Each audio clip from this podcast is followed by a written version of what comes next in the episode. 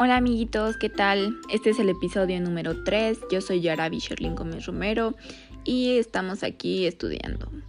Entonces, yo les hablaré un poquito sobre los tipos de metodología, los tipos de diseño y les hablaré igual un poquito sobre las teorías del desarrollo humano y un enfoque psicodinámico. Bueno, comenzamos. Dice que la metodología cuantitativa, este método trabaja con datos que se pueden medir y comparar, por ejemplo, em, el nivel de ansiedad que puede tener una persona antes de un evento estresante o cirugía. Este método se apoya de herramientas como encuestas e instrumentos que den un dato concreto. Se, se basa en un método científico. También está la metodología cualitativa. Dice que este método consiste en interpretar datos no numéricos como la naturaleza o la calidad de las experiencias subjetivas, sentimientos, ideas, actitudes y conductas de los individuos. Dice que su forma de trabajo es abierta, exploratoria y requiere de un campo. Mm, bueno, vamos a ver las, las características, semejanzas de la metodología cuantitativa y la cualitativa. En la cuantitativa dice que son muestras grandes y de lo contrario en la metodología cualitativa pues son muestras pequeñas. En la metodología cuantitativa los resultados se pueden generalizar y en la cualitativa no se pueden generalizar. Entonces, en la metodología cuantitativa permite comparar resultados a través del tiempo y en la cualitativa no permite comparar los, los resultados.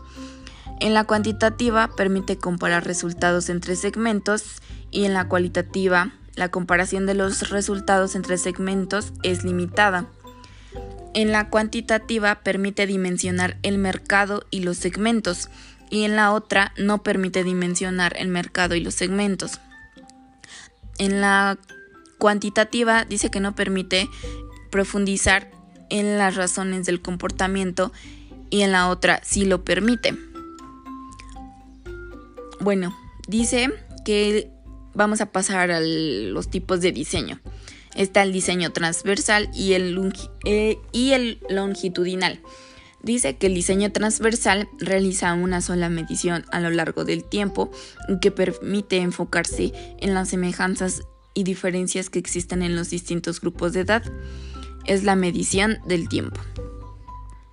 El diseño longitudinal dice que este diseño realiza más de una medición a lo largo del tiempo.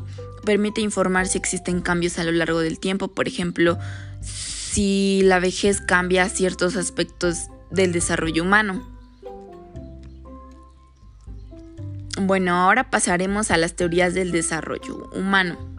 Está el enfoque psicodinámico, que se enfoca en la persona interna, enfoque cognoscitivo, examina las raíces del conocimiento, enfoque humanista, se concentra en las cualidades únicas del ser humano, el enfoque evolutivo identifica la influencia de, las de los antepasados en nuestra conducta y también está el enfoque aprendizaje conductista, que se enfoca en la conducta observable.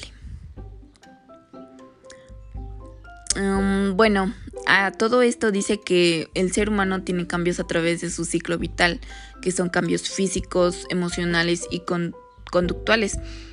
Por lo tanto, existen distintas perspectivas y modelos que desean entender y dar respuesta a las incógnitas de los procesos que subyacen a estos cambios.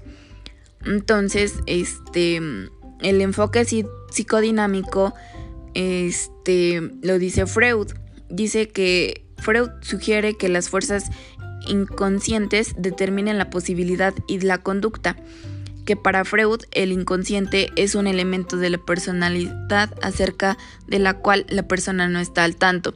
Em, está conformada de deseos infantiles, demandas y necesidades que, debido a su naturaleza perturbadora, permanecen ocultas para la conciencia.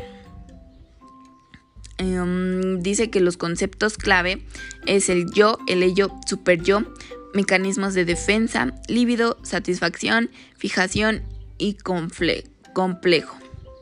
Eh, las etapas del desarrollo son oral, anal, fálica y la latencia y genital.